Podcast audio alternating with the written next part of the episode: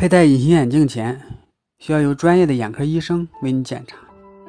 患有沙眼、角膜炎、结膜炎、高血压还有糖尿病的患者，以及未成年的儿童，都不宜佩戴隐形眼镜。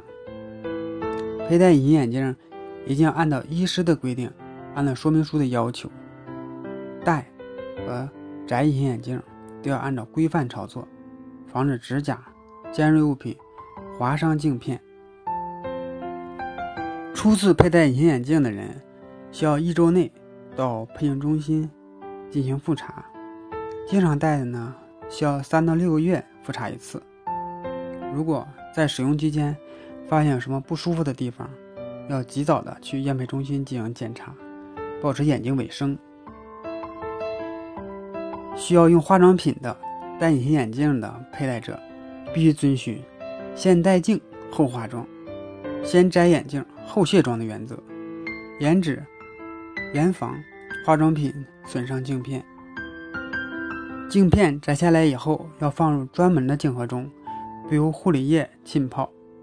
镜盒呢需要定期的消毒，防止镜盖压坏镜片。隐形眼镜的品牌和种类啊比较多，所以在选择隐形眼镜的时候呢，应该选择。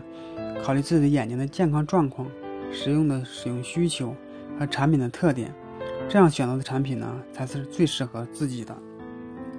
不要盲目的随从，或者看别人好看，自己也盲目的佩戴。应该到正规的场所去验配，选择有保障的、合适自己的隐形眼镜。经常有人问我，戴隐形眼镜能游泳吗？能洗澡吗？确实是这样。戴隐形眼镜和洗澡啊，对眼睛确实有一定的伤害。可能经常听说，戴隐形眼镜洗澡的时候导致了角膜炎。如果呢得了角膜炎以后呢，不彻底的治疗，很容易导致角角膜溃疡，进而呢严重的导致角膜失明。有一种叫阿米巴性角膜炎，来自一种阿米巴的原虫，这种小虫子常见于水中。如果呢，隐形眼镜随便用自来水冲洗的话，很容易沾染阿米巴原虫，进而呢导致角膜的感染，严重化导致角膜溃疡。游泳池中含有较多的微生物、寄生虫，所以在游泳的时候呢，尽量摘掉隐形眼镜。如果不小心感染了阿米巴性角膜炎，那么在最初，眼睛会有一些症状，比如说畏光、流泪、眼睛红肿，这时候啊，很可能就感染了一些细菌，要及时的到医院进行检查。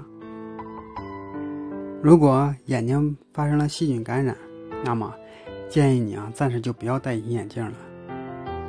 好在把眼睛彻底治疗以后啊，才可以继续戴隐形眼镜。所以啊。建议朋友们不要戴隐形眼镜洗澡、游泳或者淋浴等。